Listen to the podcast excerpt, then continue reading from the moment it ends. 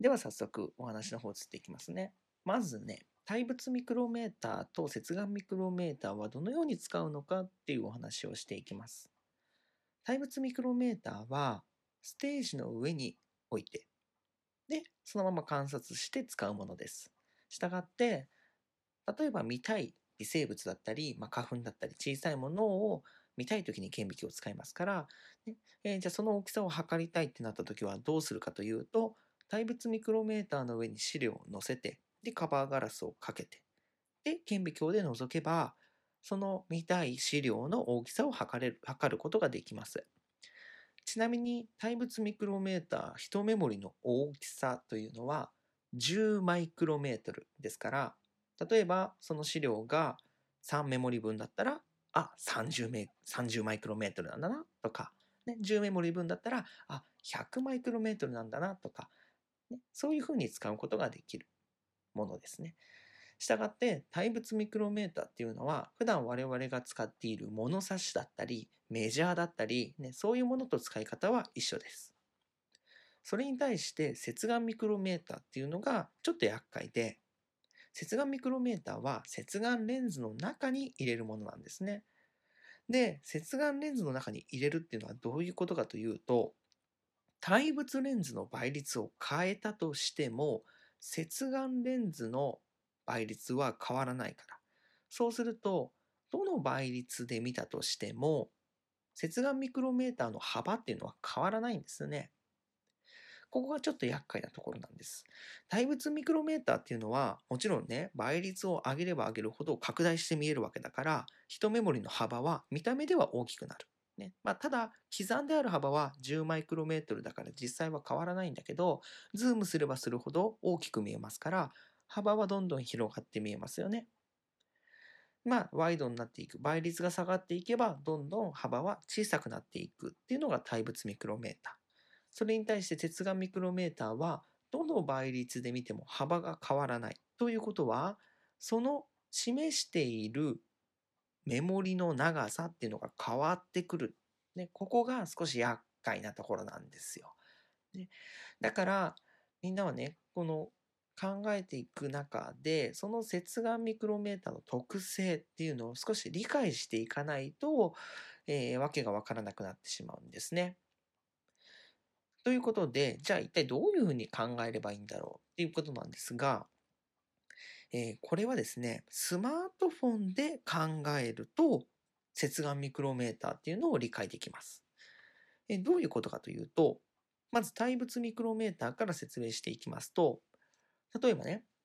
3メートル先にリンゴを置きました。まあ、そのリンゴは大体15センチ、15センチの大きさのリンゴを置きました。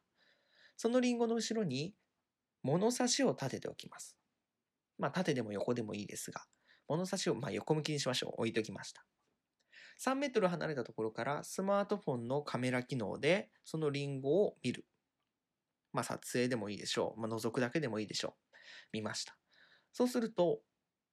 リンゴの後ろに物差しがあるわけだから、その物差しのメモリの数を数えれば、リンゴの大きさは、あ、15センチなんだなっていうのはわかりますよね。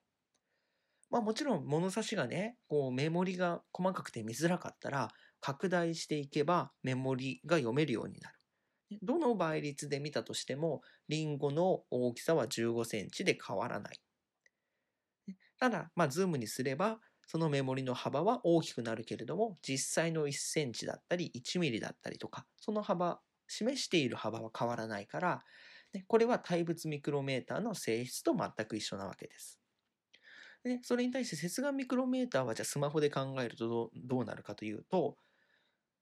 接眼ミクロメーターのメモリはみんながその覗いている画面、スマートフォンの画面にメモリをこう刻んでいくっていうものなんです。例えば3メートル離れたところからリンゴをそのメモリがあるスマートフォンで覗きました。そうすると、そのリンゴはスマートフォンのそのメモリ、接眼ミクロメーターのメモリ、1メモリ分の中にぴったり収まっていたとしましょう。リンゴの大きさは15センチってもし分かっていたとすれば、この倍率で覗いたとき、その画面に映っている幅画面に刻まれているメモリの幅は15センチとちょうど同じ長さを示しているわけです。だから、例えばリンゴじゃなくてスイカをその場所に3メートル先に、えー、置きました。同じ倍率で覗けば、そのスイカはね、例えばメモリ、えー、例えば4メモリ分だったとしましょう。4メモリ分だったとしたら、1メモリが15センチだから、その15センチの4倍、だから60センチのスイカなんだなっていうのがわかるわけです。じゃあまたそのスイカを寄せて、またリンゴを持っていきましょう。今度は、その倍率じゃなくてどんどん拡大していきました。拡大していくと、リンゴはどんどん大きく見えていきます。ただし、スマートフォンの画面の幅っていうのは変わりませんから、今度は同じリンゴだったんだけれども、ズームすることで、目盛りが5目盛り分で1つのリンゴを示すっていうようなことが起きますよね。で、5メモリ分で1つのリンゴ、15センチのリンゴを示していたとすれば、その拡大した倍率であれば、接眼ミクロメーターの1メモリの幅は15センチ割る5、したがって3センチの長さのメモリを示しているってことになりますよね。じゃあ今度はその倍率のままリンゴを寄せてレモンを置きました。レモンを置いたらメモリ、2メモリ分でそのレモンの、まあ、レモンの幅を示していたとすれば、このレモンの大きさは6センチの大きさだっていうのがわかるわけ。これが接眼ミクロメーターの特性なんですね。したがって、接眼ミクロメーターというのは、倍率を上げれば上げるほど、そのメモリが示す幅っていうのは小さくなっていくっていう特性があります。で、なんでこの接眼ミクロメーターが使われているのかというと、例えばね、最初にも話しましたが、対物ミクロメーターのメモリっていうのは1メモリ10マイクロメートルなんです。だから、10マイクロメートルよりも小さいものだったり、あとは15マイクロメートルだったり、こういう微妙な長さのものって非常に測りにくいんですよね。しかも、この、例えば対物ミクロメーターの上に資料を乗っけたときに、その資料の端っこがちょうどメモリと重なっているとは限らないわけ。そうすると非常にこう扱いにくい、ね実用性としては低いんですよね。だから、えー、実際大きさを測るときっていうのは接眼ミクロメーターで測ります。接眼ミクロメーターで測れば、どんどん倍率を上げていけば、えー、10マイクロメートルよりも小さなものを測ることもできるし、ね、あとは、